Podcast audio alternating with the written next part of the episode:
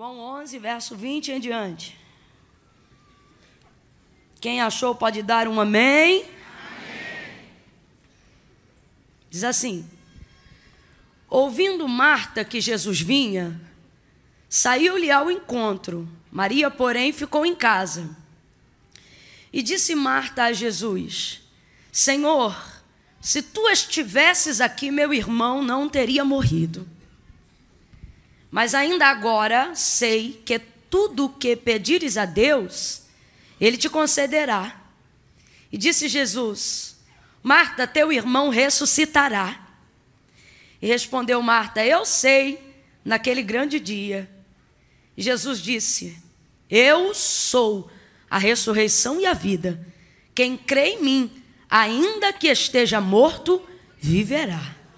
Você pode dar um amém por essa palavra? Amém. Com a Bíblia sobre o seu assento, coloque ela sobre o seu próprio colo, ou se for o celular, fique à vontade, bote no seu bolso. Eu só preciso que você libere suas duas mãos agora, porque meu coração está incendiado com uma oração que foi me concedida pelo Espírito Santo. E eu quero orar com você nessa noite. Feche os teus olhos, curve a sua cabeça e segure a mão da pessoa que está ao seu lado aí agora.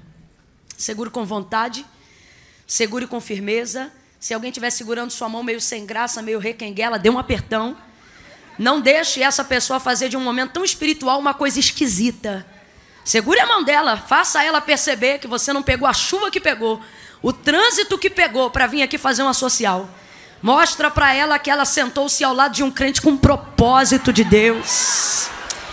Oh, feche os seus olhos aí agora e comece a pedir ao Senhor que fale conosco. Intensifique aí o seu fluxo de oração agora. Peça ao Senhor, deixe-me ouvir uma, uma nuvem de súplicas, de intercessões subindo agora. Fale com o Senhor Adevec aí agora. Fale com o Senhor. Senhor, fale conosco.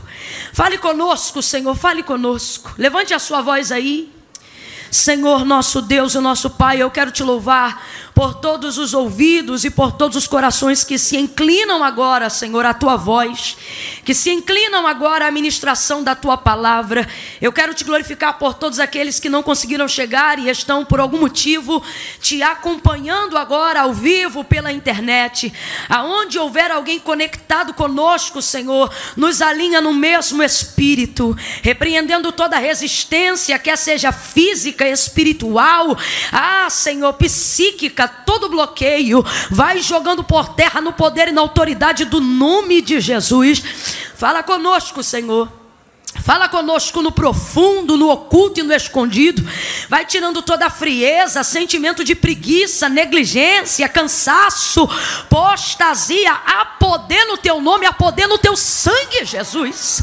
Cerca este lugar, glorifica o teu nome. Aqueles que estão acompanhando pela internet, Senhor, aqueles que são de ti, aqueles que estão em busca de uma resposta, de uma palavra, ministra sobre eles, sobre o coração, sobre o corpo e todos os outros, Senhor que porventura estiverem buscando o espírito de confusão, vai neutralizando, faz cair a internet deles, tira eles da nossa reta, mas glorifica o teu nome, que não haja, Senhor, embaraço, que não haja confusão, mas que haja uma conexão perfeita entre a necessidade do nosso coração e o preenchimento da tua palavra, porque, como te disse Pedro, para quem iremos nós, se só em ti e só em ti temos palavras de vida eterna, estamos estamos aqui numa quinta-feira, foi uma semana angustiante para tanta gente. Outros estão tentando lutar contra o cansaço para conseguirem prestar atenção naquilo que está sendo feito.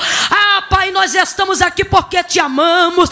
Nós estamos aqui porque acreditamos que tu és verdadeiramente o Deus de Abraão, o Deus de Isaac, o Deus de Jacó, tu és o nosso Deus. Eu acredito nessa noite chuvosa, Senhor, numa noite de chuva de bênçãos, de libertação, de escape, de segurança de portas abertas, de livramento, de cura, Senhor. O teu espírito me move agora para clamar por cura, Senhor. Aonde houver alguém, Senhor, na condição do pastor Odilton, ó Deus, alérgico com tosse, com as vias aéreas travadas, vai destravando agora pelo poder do nome de Jesus. Nós damos uma ordem que haja cura, que seja noite de cura, de libertação, de conquista e de vitória. Fala conosco, porque eu acredito nisto Espírito pelo poder da tua palavra. Acredito no avivamento pelo poder da tua palavra, no renovo pelo poder da tua palavra, numa nova direção pelo poder da tua palavra. Glorifica, glorifica, glorifica, glorifica o teu nome. E nós muito mais ainda te glorificaremos. Fala conosco, Espírito, move como tu queres.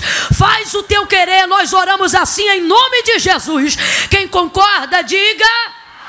Oh, aleluia! Amém, aleluia! Aleluia! Oh, Espírito! Oracande, guia sebrio, guia fai.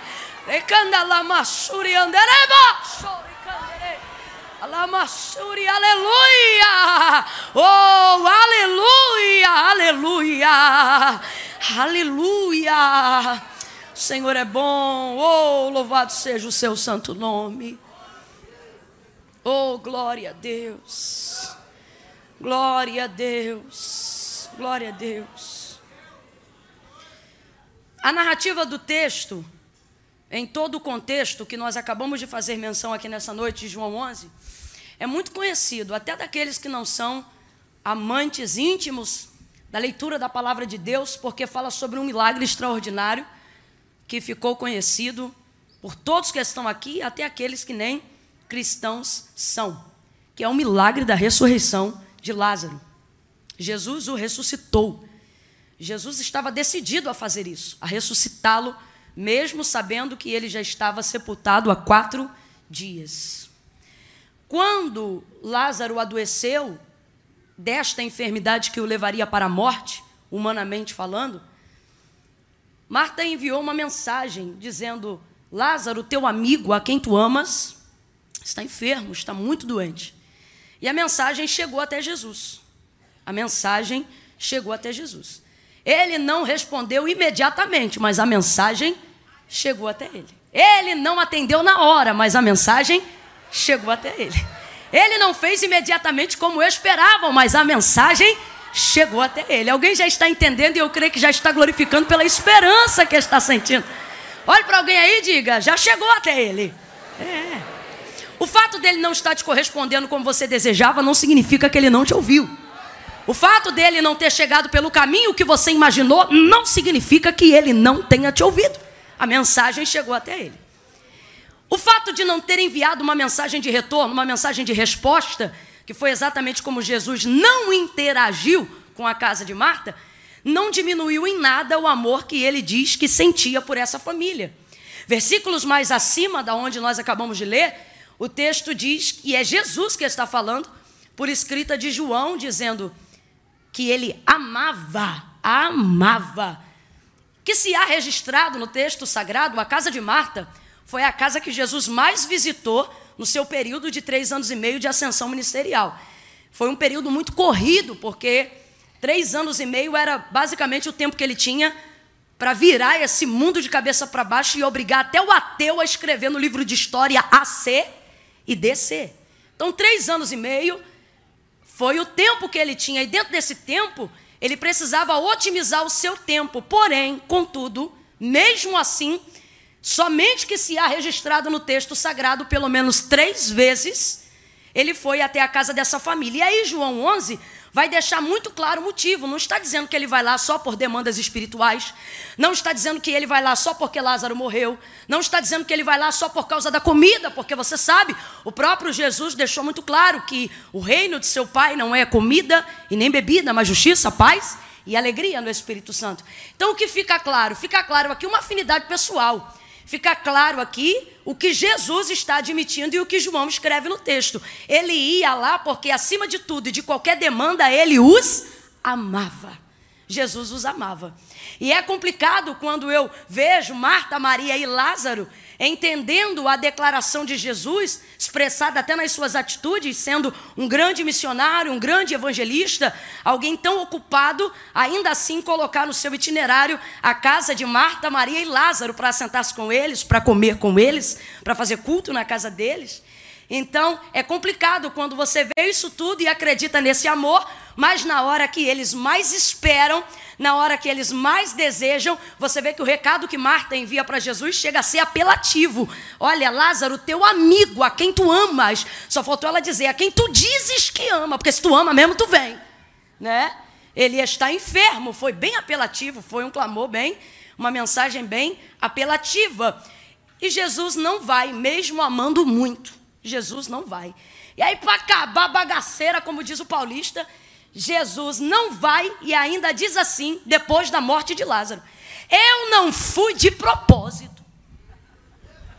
É complicado quando quem te ama e tudo pode fazer por você decide não fazer e ainda diz: Não fiz de propósito. Nós precisamos entender que as não respostas ou os silêncios de Jesus em nossa direção não são termômetros específicos para aferir o amor que ele tem por nós. O amor de Jesus por nós, ele transcende qualquer obra. O amor de Jesus por nós, ele transcende qualquer entendimento. Tanto é que o próprio Deus, João capítulo 3, verso 16, vai tentar expressar ou vai expressar o amor pela humanidade, o amor pelo homem entregando o filho, e tem um vocábulo na narrativa de João 3,16 dizendo: E Deus amou o mundo de tal maneira. E o que, que é esse tal? Tal é um vocábulo que na verdade não existe, não há um significado para tal. Tal significa algo que não pode ser medido. Tal significa algo que não pode ser mensurável. Tal significa algo que não pode ser controlado. Então o que Deus está dizendo é: eu amei o mundo, ou eu vos amo de uma tal maneira que nem toda a compreensão que vocês tivessem seria o suficiente para determinar o tamanho desse amor. Então é complicado quando nós entendemos esse amor através de respostas imediatas, através de ajuda, através de patrocínio, através de socorro na hora, e de repente esse amor precisa ser subentendido por um silêncio de uma resposta que eu esperava. Deus está dizendo a alguém aqui de antemão: eu não preciso provar que te amo, já provei que te amo. É você que precisa acreditar que eu te amo, a despeito de qualquer outra coisa. Então, o tempo vai passar e aí Jesus não vai até lá. E Lázaro vai morrer. E depois que Lázaro já está morto, aí Jesus vira para os seus discípulos, levanta e diz: Nós vamos voltar à Judéia. Só que Jesus já havia saído de lá com os discípulos quase que a pedrada e a pauladas. Então os discípulos não queriam ter que voltar para lá, mesmo sendo Lázaro um bom amigo. E aí Jesus diz assim: Olha, Lázaro, nosso irmão, ou Lázaro, o nosso amigo, está. É, é, é, é, ele dorme, mas eu vou despertá-lo. Vamos lá. E aí os discípulos: Senhor, se ele dorme, deixa ele descansar. Porque eles não queriam ter que voltar para lá. E aí Jesus vai falar categoricamente. E a gente vai perceber isso nas versões atualizadas, revista Almeida corrigida e atualizada, quando Jesus fala declaradamente, não apenas que ele dorme, dizendo eu vou despertá-lo, despertá-lo, mas fala da sua morte. Primeiro, Jesus usa o mesmo termo que usou para a filha de Jairo, quando disse: Olha, ela não está morta, ela apenas dorme. Só que a filha de Jairo já estava morta quando Jesus chegou lá. Assim como Lázaro também já estava morto. Mas por que, que Jesus usa esse termo dizendo apenas dorme? Para que nós compreendamos que o seu poder é tão grande que, assim como alguém desperta outro de um sono, assim é para o Senhor trazer para a vida alguém que estava morto. É para a gente entender isso. Então ele diz: Olha, ele apenas dorme, mas eu vou despertá-lo. E os discípulos dizem: Se está dormindo, deixa ele descansar. Eles não queriam voltar. Aí Jesus vai falar declaradamente: Lázaro está morto. E o texto diz que ele determina o que vai fazer lá, mas eu vou ressuscitar. Oh, meia dúzia ouviu, eu vou repetir o que Jesus disse. Jesus disse: Lázaro está morto, mas eu vou ressuscitá-lo. Oh, glória a Jesus. Ele disse: Eu vou ressuscitá-lo. Tudo que Jesus diz que vai fazer, ele faz. Ele não é homem para que minta, nem filho do homem para que se arrependa. Falaria e não cumpriria, diria ele algo e não faria, brincaria ele com os seus sentimentos? Claro que não. Ele é fiel, seja todavia o homem mentiroso, o homem falho e Deus sempre verdadeiro. Quando Jesus diz eu vou fazer, ele vai fazer. E ele está dizendo: olha, Lázaro dorme, mas eu vou Oh, aleluia! Oh, glória! Eu vou despertá-lo. Jesus precisa de algum dos seus discípulos para despertar a Lázaro? Jesus precisa de alguns da sua cúpula ministerial para tirar Lázaro da sepultura? Aquele que tem a chave do inferno e da morte precisa da permissão de alguém para fazer aquilo que lhe apraz? Mas ele anima os discípulos a irem. Ele já está decidido. Vou perguntar de novo. Ele depende de algum discípulo para ressuscitar Lázaro? Porque antes mesmo de sair de onde estava, ele comunica aos discípulos: Eu vou ressuscitá-lo. E Jesus não depende de ninguém para fazer o que ele já determinou fazer. Está determinado. Eu vou ressuscitar Lázaro. Não é João que vai, não é Pedro que vai. Eu vou ressuscitar Lázaro. Se vocês forem comigo, eu vou. Se vocês não forem comigo, eu vou. Se vocês me ajudarem, eu vou. Se vocês não me ajudarem, eu não vou. Se vocês estiverem ao meu lado, eu vou. Se eu estiver aqui sozinho, eu. Ele não precisa deles para absolutamente nada. Mas mesmo assim, Jesus os anima para que possam ir todos juntos. E vão indo juntos. Quando vão chegando próximo à aldeia de Betânia, não necessariamente lá dentro, a notícia de que Jesus já estava a caminho de Betânia chega na casa de Marta. Marta é uma mulher bem formada. E aí, Marta já sai-lhe ao encontro. E você sabe o que acontece nesse encontro, é exatamente o versículo que nós acabamos de ler. Quando Jesus aponta de longe, Marta chega e recebe-o dizendo: Se tu estivesses aqui, o meu irmão não teria morrido. Eu costumo dizer que no obituário de Lázaro, se Marta é quem fosse preencher, no campo causa da morte, Marta escreveria ausência de Jesus. A gente ri, mas olha que isso mata mesmo, hein? Se tu estivesses aqui, diz ela para ele, o meu irmão não teria morrido. O meu irmão não teria morrido. Se tu estivesse. Marta é uma mulher de fé. Eu quero que você complete para mim, por favor. Marta é uma mulher de? Marta é uma mulher de? Vem com vontade, gente. Sem preguiçinha de chuva. Marta é uma mulher de? Fé. fé. Marta é uma mulher de fé. De muita fé. Mas Marta está fazendo o que eu tenho visto muitas pessoas, mesmo servindo a Deus e amando ao Senhor de todo o coração, fazendo nesses últimos dias, colocando a expectativa de sua fé em lugares errados. Marta está alojando a sua fé no lugar errado. Camila, mas ela está alojando em Jesus, porque ela disse: se tu estivesses aqui, significa que a fé dela está nele. Está nele, mas ela está conjugando a fé no tempo errado, no passado. A conjugação verbal é: se tu estivesses. Estivesse é passado. Quem estudou aí, diga passado. Quem não estudou, passa batido, diga passado. Isso, é passado. Se tu estivesses aqui, o meu irmão não teria morrido. Preste atenção, porque o que eu vou lhe falar é muito sério. Jesus depende dos discípulos para ressuscitar Lázaro, mas ele disse: Eu vou ressuscitá-lo. E anima os discípulos a irem com ele até lá. Jesus sabe ou não sabe aonde está Lázaro, apesar de perguntar aonde está? Sabe ou não sabe, gente? Sabe ou não sabe, gente? Mas ele, interpelado por Marta, vai fazer com que Marta dirija ele até o caminho onde ele sabe que Lázaro está sepultado.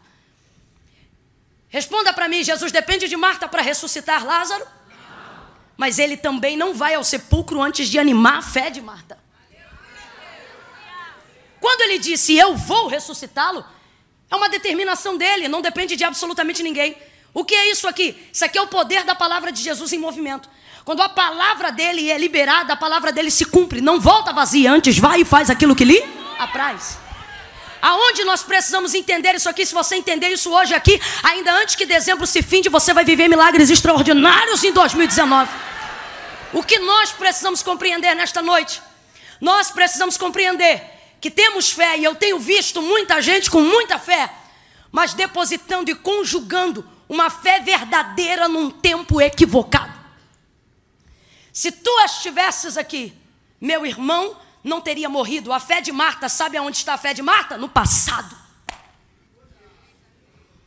É quando você vive coisas no seu passado das quais você não acredita que Jesus tem competência para resolver agora, porque você queria que ele tivesse operado antes. Porque sua oração foi antes, seu pedido foi antes, sua campanha foi antes. Tem gente que está hoje aqui e está dizendo: ah, eu vim terminar para 2020, porque em 2019 não precisa mais. Eu esperava antes. Uma fé no passado é uma fé que não resolve absolutamente nada. Marta tem tanta fé, tanta fé, tanta fé que ela crê até no passado. Só que fé no passado não resolve nada.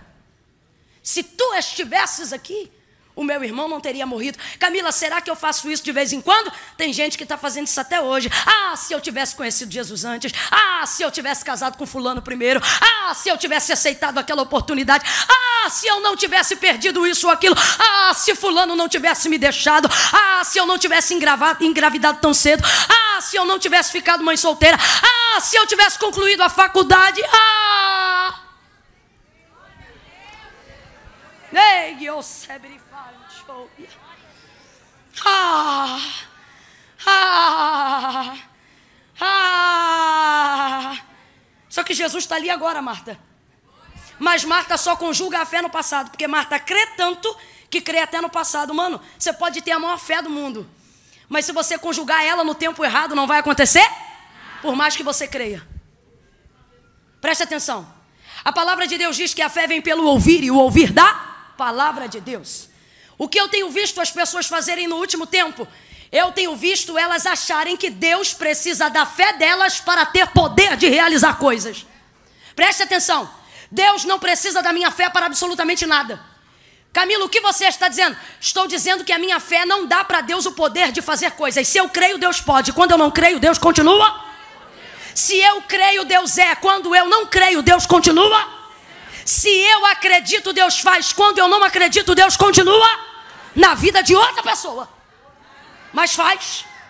Porque a minha fé não respalda quem Deus é. Não, Camila, não. Por que não?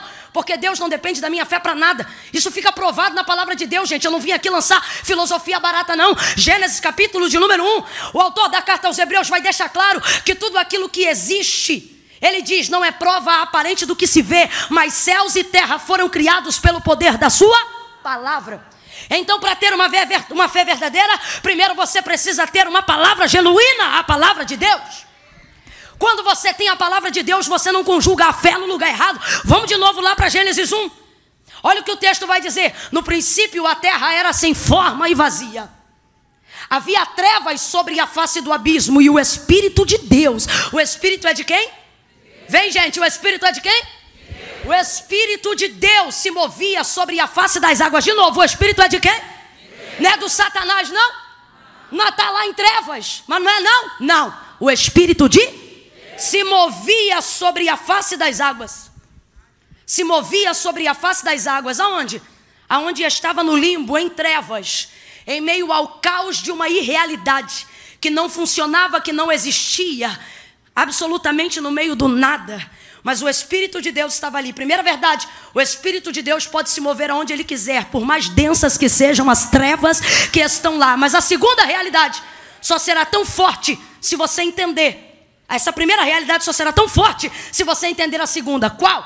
É o Espírito de Deus que se move lá. Move lá, mas não faz nada. Move lá, mas não executa nada. Move lá, mas não cria nada. E então, nós vamos ver o poder criacionista de Deus em Gênesis 1. Quando? Quando a narrativa textual diz assim: E disse Deus. Aí vai vir palavra. Oh, aí vem palavra. E disse Deus: haja luz. E houve luz. Agora, para a gente entender a linha de raciocínio que Deus quer estartar dentro de nós nesta noite aonde há manifestação de fé em Gênesis capítulo de número 1. Quem foi que disse quando ele disse haja luz? Quem foi que disse eu creio? Quem foi que disse em Gênesis 1 tá ligado? Não.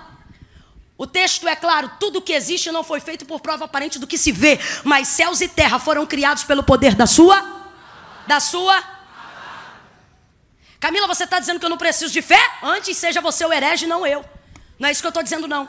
O que eu estou dizendo é que você tem que inverter a ordem de prioridade. Você acha que tem que dar fé para Deus, ter poder de fazer. Só que Deus tem poder de fazer desde Gênesis 1, sem você crer, sem você nem existir. Camila, então o que você está dizendo? Estou dizendo que a minha fé não dá para Deus o poder de fazer nada, mas a minha fé me dá poder de receber aquilo que Deus já fez. Então eu creio. Para a gente entender, Gênesis 1, Deus trabalha com fé para operar lá? Não. Deus trabalha com palavra. Gênesis 1, Deus trabalha com fé para operar lá? Deus trabalha com? É eu que preciso de fé para crer que o Deus de Gênesis 1 é o meu Deus. É eu que preciso de fé para crer que tudo que existe e está diante de mim foi feito pelo poder da Sua palavra. Então eu não posso tratar a palavra de Deus como se fosse uma coisa abstrata. Eu não posso tratar a palavra de Deus como se fosse qualquer coisa que anda por aí. Eu tenho que entender, meu irmão, que quem tem uma palavra tem tudo, mesmo que ainda não apareça nada. E a minha fé, a minha fé, vai fazer manifestar o que? Aquilo que já existe. Alabai, Joia, Sérgia. Só falta aparecer. Sacode alguém aí, diga: quem precisa de fé é você. É, quem precisa de fé é você. Crendo ou não crendo, Deus é. Crendo ou não crendo, Deus faz. Crendo ou não crendo, Deus pode. Mas por que, que eu tenho fé? Porque quando eu creio, é na minha vida que Ele faz, é o endereço da minha casa que Ele escolhe, é o ministério que Ele levanta. Oh, aleluia! Sem fé é impossível agradar a Deus. Só que não adianta dizer que eu tenho fé e alocá-la, alojá-la, conjugá-la no tempo errado. Eu preciso colocá-la no tempo certo. Por isso, essa inspiração de Marta nessa noite, para o Senhor nos elucidar. Veja bem, a palavra de Deus não volta vazia. Vai, faz aquilo que lhe apraz. Eu já disse aqui mais de quatro vezes. Jesus já decidiu ressuscitar Lázaro. E é, está escrito aqui no texto. Ele disse: Eu vou ressuscitá-lo. Ele não depende dos discípulos para isso. Ele não precisa de Marta para isso. Mas ele não chega lá sem levar ninguém. Ele vai catando todo mundo no caminho. Ele vai animando todo mundo no caminho. Camilo, o que, que você está dizendo? Jesus está dizendo: quando eu libero uma palavra para fazer, eu não preciso de você para mas eu quero você envolvido. Eu quero que você participe daquilo que eu já decidi fazer. Eu quero que você espere comigo, se alegre comigo, promova comigo, chore comigo, cante comigo. Aí quando ele chega, ele está ali na hora. Mas Marta conjuga a esperança que ela tinha de que ele estivesse antes e diz: Se tu estivesses aqui, o meu irmão não teria morrido. Só que ele está ali agora. E às vezes a gente não percebe o que Jesus está disposto a fazer agora, porque só quer conversar com ele o que ele não fez antes. Jesus trouxe alguém aqui para dizer: Ei, eu tenho tantas coisas para fazer na sua vida agora mas eu não estou conseguindo conjugar o meu milagre no tempo presente, porque quando você ora a mim, você só fala do que eu não fiz antes. Quando você busca a mim, você só fala das suas frustrações de antes. Você precisa entender uma coisa nessa noite, meu irmão: nada do que Jesus deixou de fazer antes, ou nada do que você tenha vivido antes, impede ele de fazer o que ele está para fazer agora. Por isso ele te pegue na mão de alguém aí, eu estou sentindo graça de Deus. Julgo de falta de entendimento vai cair por terra nessa noite. Oh, pegue na mão desse crente, levanta lá em cima. Levanta lá em cima com a sua mão. Sacode essa pessoa. Diga para ela o que ele não fez antes. Não muda.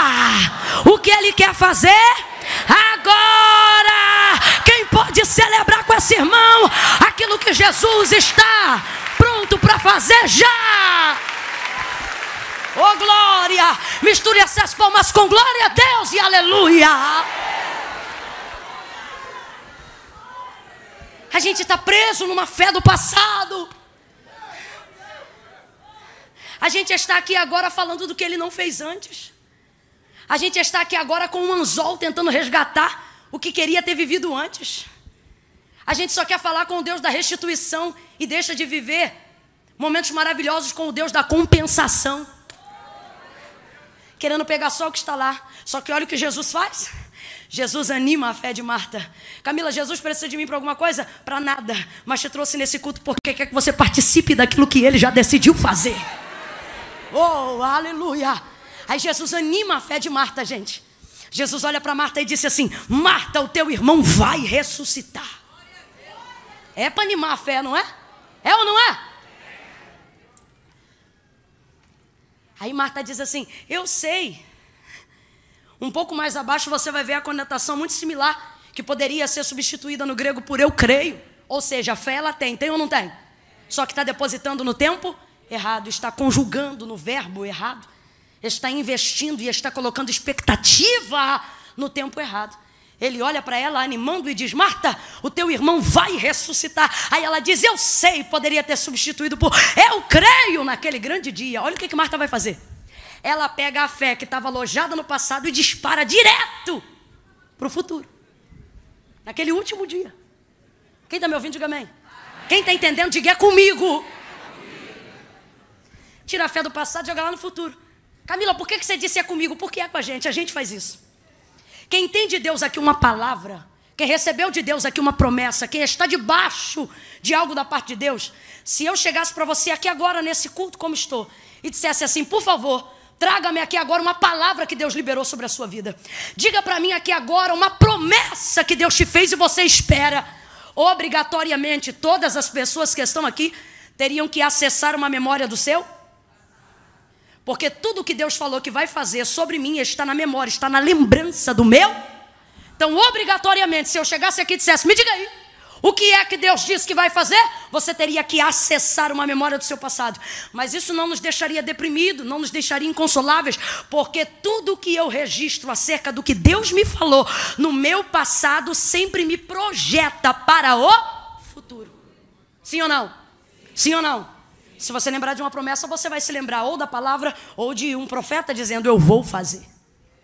Como disse Jesus acerca de Lázaro. Sim ou não? Te projeta para o seu futuro. O problema é que a gente faz essa transição muito rápido. E a gente anula um tempo que está entre passado e futuro, chamado A gente quer receber o cumprimento da promessa sem ser participante do que Deus deseja fazer entre o passado e o futuro. Só que Deus não vai desprezar aquilo que está no meio, porque no meio está justamente o presente. E por que, que eu não posso conjugar uma fé no passado? Porque eu não mudo nada no passado. Por mais fé que eu tenha, fé no passado não resolve. E fé no futuro, anulando o presente também não. Por que não, Camila? Porque nós não temos acesso àquilo que ainda há de vir. A única maneira de construir, modificar ou direcionar alguma coisa no futuro não é indo no futuro, é trabalhando no Vai ouvindo aí? Ai, eu estou sentindo tanta graça de Deus aqui. Camila, por quê? Porque Deus trouxe gente aqui nessa noite para dizer: Eu te trouxe aqui para te mostrar que eu sou o Deus do já. Eu te trouxe aqui para te mostrar que eu sou o Deus do presente. Vai ouvindo aí? No meio está o presente.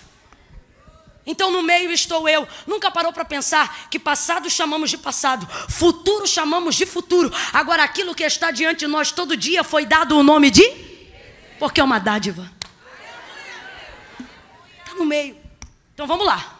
Quando Deus, quando eu lembro de alguma coisa que Deus falou para mim, acesso a memória do meu. Mas aí descanso, porque lembro que Deus me projeta para o e não quero fazer nada no meio. Porque é Deus que falou que vai fazer. E é Deus que vai cumprir. Só que eu estou no, no meio. Então, se eu tenho de Deus uma palavra no passado, e se ela fala sobre uma realização no futuro, eu preciso saber me comportar no. Nunca parou para pensar por que, que aquele que é fiel para te prometer o que te prometeu também é fiel para cumprir o que te disse, mas ainda não fez? Nunca parou para pensar o porquê? Porque ele te tirou do passado, te lança para o futuro, mas no meio está você. E no meio você é o? Vai entender rasgado, porque eu vou falar abertamente agora. O Senhor está dizendo: quando eu te entrego uma palavra, não permito com que o passado interfira no que eu vou fazer. E tenho o poder de realizar o que você ainda não vê. Agora, para que isto aconteça, você tem que decidir. Se estando no presente, você vai ser a ponte que liga ou o abismo. Ah, que separa as duas. Olhe para alguém aí, porque eu sinto de Deus uma atmosfera profética de confronto da nossa vida. Olhe para alguém aí agora e diga: e aí? Não, você ficou sem graça. Olhe para alguém e diga: e aí? Você é ponte? ou é abismo? Quem é ponte, diga para Deus: por isso que eu vim, Senhor. Eu vim aqui porque eu quero ser a ponte que une. Eu vim aqui porque eu quero participar do que o Senhor disse que vai fazer. Oh, catuque umas três pessoas aí, diga: seja ponte, seja ponte, seja ponte, seja ponte, seja instrumento que conduz, seja instrumento de cumprimento, seja instrumento de fé, seja instrumento de realidade, seja ponte. Oh! Aí o que, que Jesus vai fazer? Primeiro ele resgata a fé de Marta do passado. Depois ele resgata a fé de Marta do futuro. Porque Marta crê, mas está crendo nas coisas erradas, no tempo errado. E fé é um tipo de coisa que só funciona se estiver no lugar. Se tu estivesse aí, ele tira de lá. Marta, vai ressuscitar. Aí ela diz, eu sei naquele grande dia. Aí ele tira de lá. E laça para cá. A única pessoa dentro desse contexto que tem poder de conjugar sua própria vida, passado, presente e futuro, é Jesus. Ele olha para ela e ele diz assim para ela, na terceira tentativa: Marta, eu sou. Quem entende de verbo já está adorando. Por quê? Jesus é a única pessoa, pastor Adilton, que poderia chegar para Marta e dizer assim: Eu fui a, ressurrei a ressurreição e a vida. Poderia, Camila? Poderia. Poderia, porque a palavra de Deus diz que o cordeiro já estava preparado. Cordeiro é tipologia de sacrifício. Então, a gente sabe que Deus não chama as coisas como serão, mas Ele já chama agora como são, porque Deus não vê o que será, Deus já vê como, mesmo que não seja.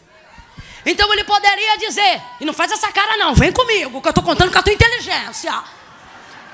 Ele olha para Marta e ele diz: Marta, ele poderia dizer, eu fui. Porque se o cordeiro está preparado antes da queda do homem, ele já tinha sido entregue para o sacrifício muito antes da cruz chegar. Sim ou não? Sim ou não? Mas ele não conjuga dizendo eu fui, porque ele respeita o limite. Alabascúria de Marta. Ele não diz para ela, mesmo podendo, eu fui a ressurreição e a vida ele também poderia, como evidência do Calvário, que ainda se seguiria mais à frente, ter conjugado no futuro se quisesse. Ele poderia ter dito: Marta, eu serei a ressurreição e a vida. Porque, como disse Tiago e como disse João, ele é o único, ele é o mesmo. Ontem, hoje, ele pode conjugar no tempo que ele quiser. Ah, mas ele, podendo dizer, eu fui podendo dizer eu serei. Ele olha para ela, por quê? Porque Marta não tem passado, nem tem controle de futuro. Mas Marta tem uma coisa: tempo presente. Oh, mas Camila, no tempo presente tem morte, mas no tempo presente tem Cristo. Camila, mas no tempo presente tem luto, mas no tempo presente tem salvação. Camila, mas no tempo presente tem dívida, mas no tempo presente tem provedor.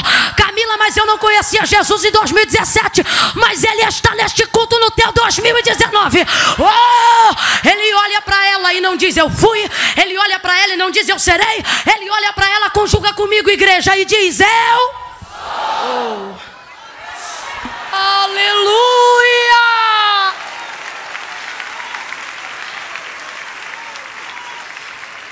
Você tem que aprender a conjugar a fé do jeito certo, menino. Pare de querer mexer num tempo que não te pertence. Passado não te pertence. Crendo ou não crendo, no passado você não muda. Pare de mexer no que não te cabe. Tem gente aqui com gastrite nervosa.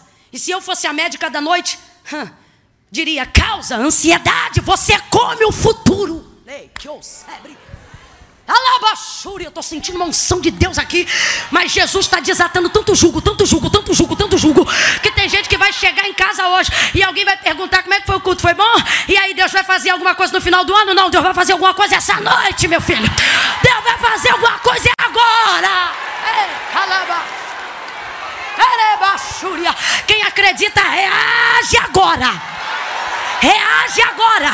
Não adianta chegar em casa e reagir depois. Ah, porque a palavra foi boa. Foi bom? Então reage agora.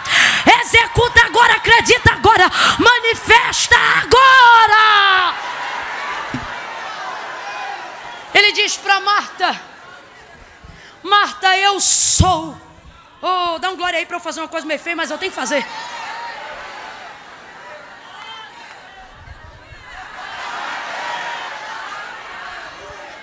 Me ajuda, crente.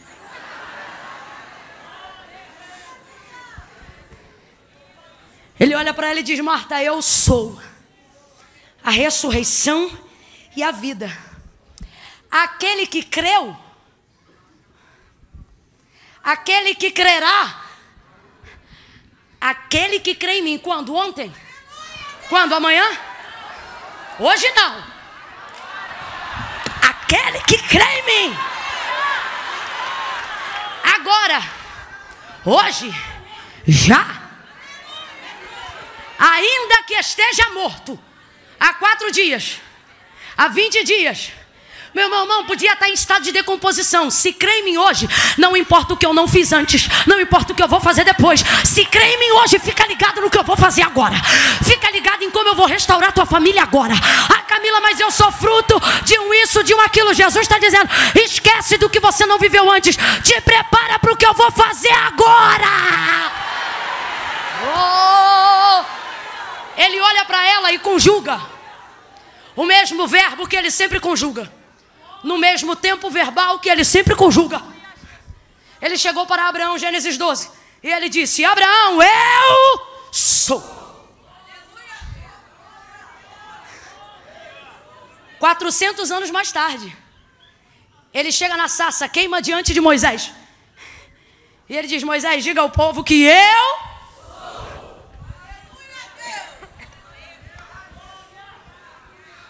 E você tá aí com essa cara de crente de museu. Ah, porque Deus fazia.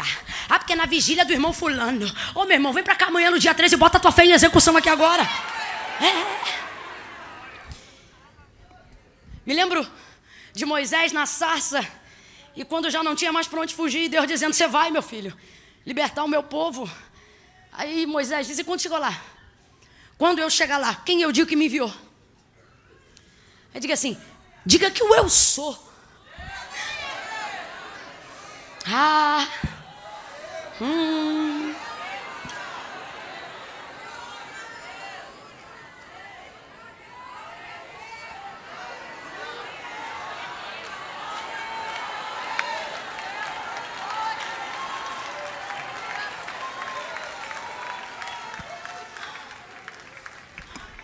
Ele poderia ter dito: Eu sou girê. Por que é? Sou Rafá? Também é. Nissi? É também. Ele poderia ter dado qualquer um dos nomes que ele tem, ele poderia ter dado qualquer uma das classificações que ele é. Mas ele resume tudo num bojo e diz: Fala que eu sou. Duas coisas. Primeiro, porque se ele chega lá dizendo eu sou, ele está deixando claro que é o Deus de Abraão. E eles vão se lembrar: epa, peraí, passou 400 anos, mas o Deus dos nossos pais ainda se lembra da gente. Então esse seria o codinome para trazer a conexão para Abraão e entender que era o Deus de Abraão, o Deus de Isaac e o Deus de Jacó. Só que isso também tem muito mais no bojo. E aí a gente vai ver um pouco mais para frente quando o povo começa a caminhar com Deus e com Moisés no deserto. Naquele eu sou ali, parafraseando para a gente entender com licença da liberdade de expressão, Deus está dizendo assim para Moisés: Moisés, eu sou tanta coisa que não é 30 minutos de conversa de sassa que você vai saber quem eu sou. Não, Deus, não. Porque eu sou muita coisa. E aí vamos tentar resumir mais ou menos para a gente entender. Deus está querendo dizer assim: eu sou sandália que não acaba, eu sou roupa que não consome. Eu sou maná que desce todo dia, na fidelidade de cada dia. Oh. Eu sou água que sai da rocha, eu sou azeite que jorra da pedra. Eu sou coluna de fogo durante a noite, eu sou nuvem de glória ao redor do arraial durante o dia. Eu sou aquele que vence sem espada, que protege sem escudo. Eu sou aquele que te dou a terra da herança que você não trabalhou. Sabe o que, é que ele está dizendo? Eu sou o que você precisar que eu seja, na hora que você precisar que eu seja.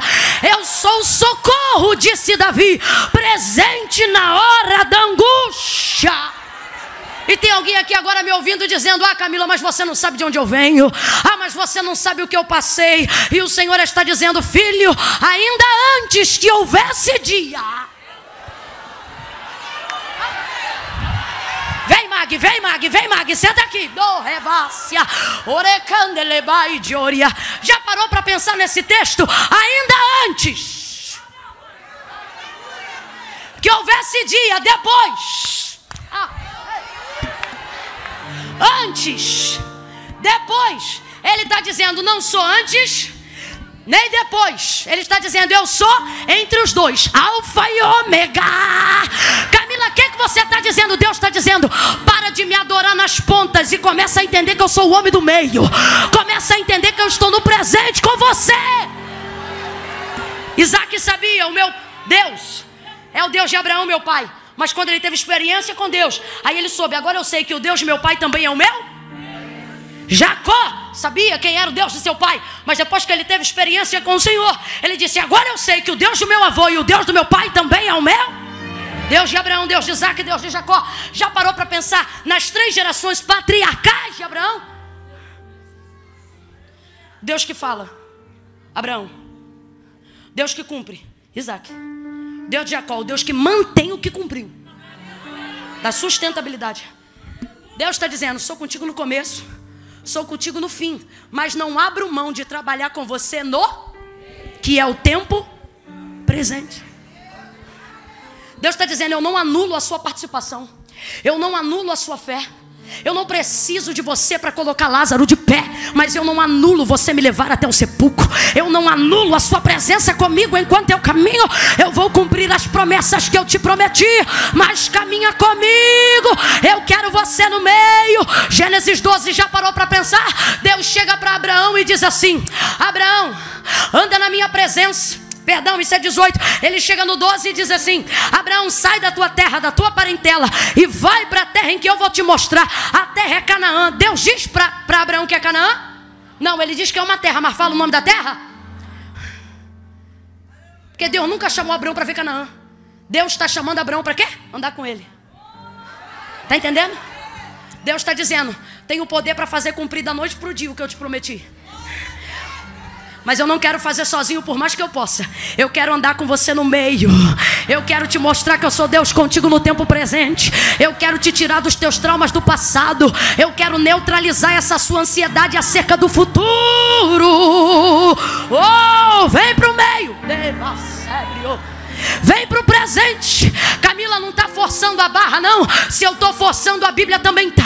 O texto diz que o da direita tinha sido crucificado com ele, o da esquerda também.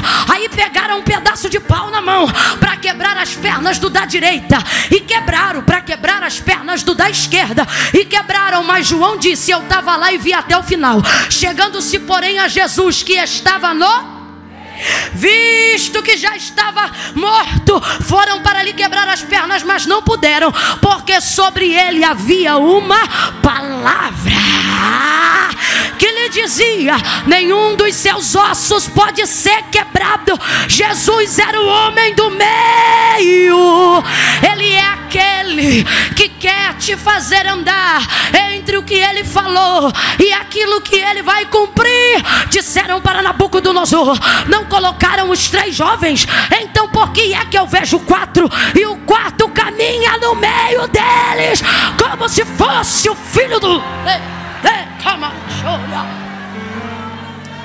Ele entrou numa sinagoga e pode liberar a palavra de onde estiver para curar quem quiser, sim ou não? Mas disse para a mulher, encurvada: Levanta e vem para cá. E chamou ela bem para o. Olhou para um homem de mão mirrada na Suriheva e disse para ele: Levanta e vem para o.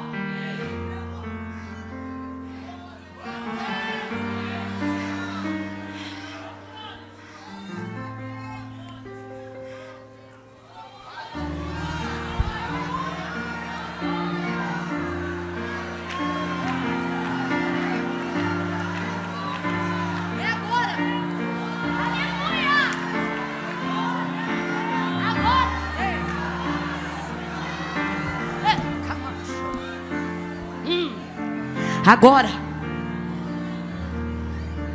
Agora. Hum, agora.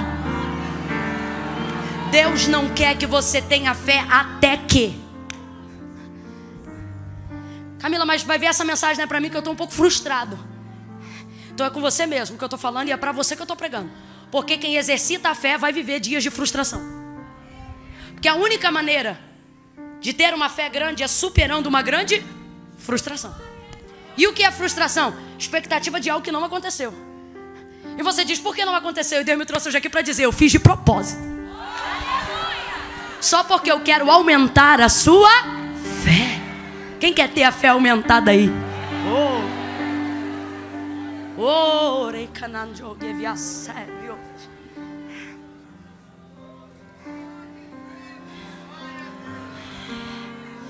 Ele diz: Marta,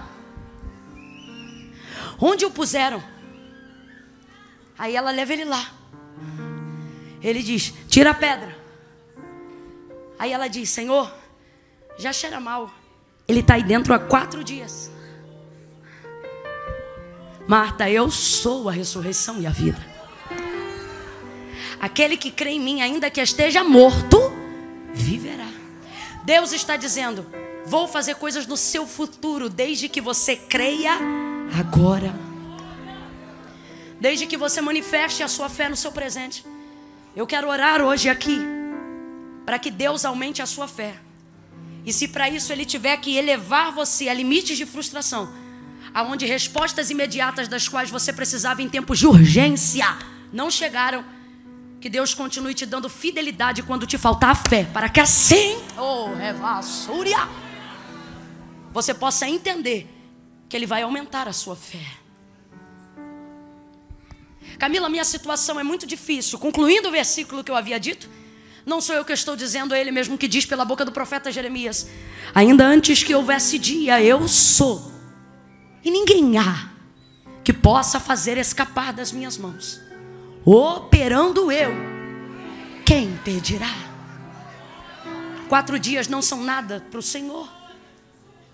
Oh, aleluia. Eu não sei qual é a sua causa, mas o Senhor está dizendo: Eu sou.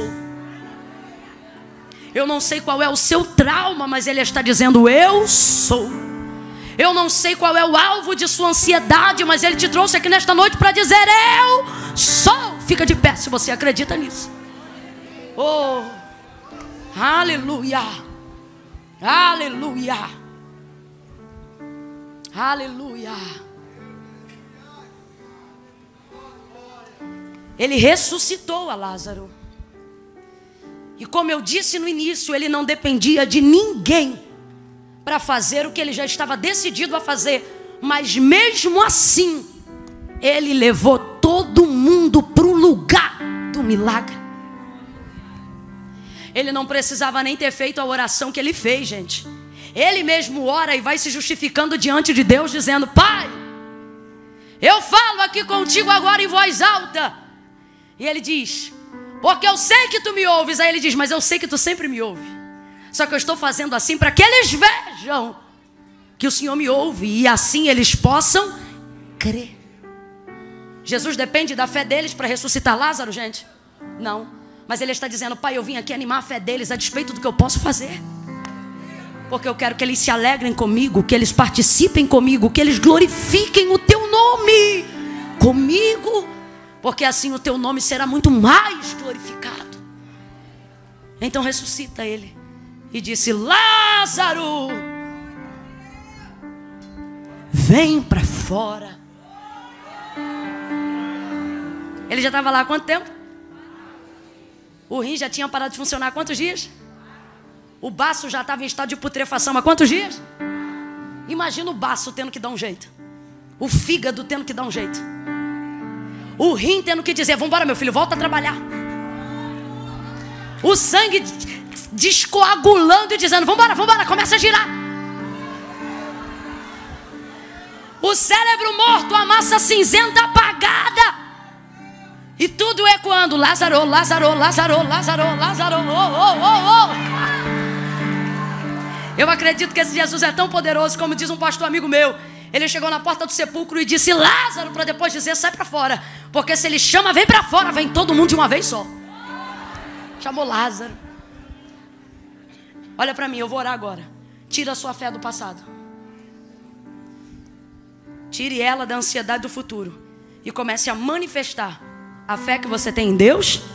Fecha o olho, curva a cabeça. Oh, glória a Deus. Glória a Deus. Glória a Deus. Glória a Deus. Glória a Deus.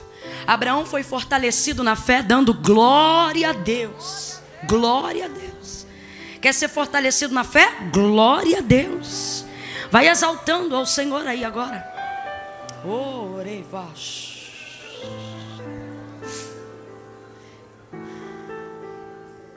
Eu queria muito que a Clediane me ajudasse agora dizendo: Enche-me, Deus, enche-me, Deus, enche-me, enche-me. Gente, por incrível que pareça, eu sei que eu costumo tomar mais tempo, mas hoje eu estou tão bonitinha, é porque o negócio ficou mais tarde mesmo. Então aproveita esse tempo aí. Porque cinco minutos lá fora podem não mudar nada, mas aqui dentro, debaixo da palavra de Deus, podem mudar a história da sua vida. Levante as suas mãos espalmadas para o céu, espalmadas para o céu. Senhor, em nome de Jesus, nós estamos aqui, Senhor, debaixo desta palavra do Deus do haja, do Deus que se manifesta, do Deus presente, do Deus Emanuel, Deus conosco. Deus! Deus de Abraão, Deus de Isaac, Deus de Jacó, o nosso Deus, Deus! Nós queremos te clamar, nós queremos fazer uso do privilégio que em Cristo nos foi concedido.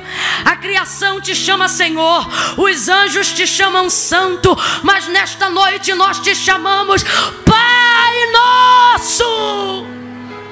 Pai, responde-nos, Senhor.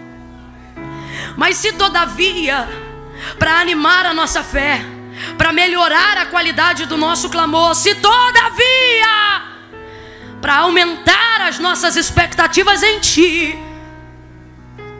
Tua resposta não foi imediata. Faça com que a nossa fé seja imediata, independente da resposta. Faça-nos continuar crendo apesar do luto. Ajude a nossa fé. Repreende a nossa incredulidade. Faça-nos continuar sonhando, mesmo diante de agonias. Faça-nos continuar acreditando, mesmo diante do cansaço. Deus, nós queremos romper em fé. Deus. Nós te clamamos nesta noite, Senhor, por uma fé verdadeira. Nós te clamamos nesta noite por uma fé sincera. Nós te clamamos nesta noite por uma fé genuína. Nós te clamamos nesta noite por uma fé avivada. Nós te clamamos nesta noite por uma fé verdadeira. Enche-nos de fé, Deus. E glorifica o teu nome. Remove a ansiedade. Cura essa pessoa agora da gastrite nervosa.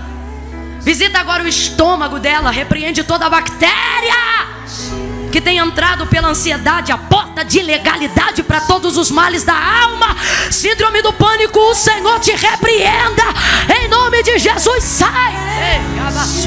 Vai tirando o medo, vai tirando o medo, e vai dando lugar para fé, vai dando lugar para ousadia, vai dando lugar para coragem.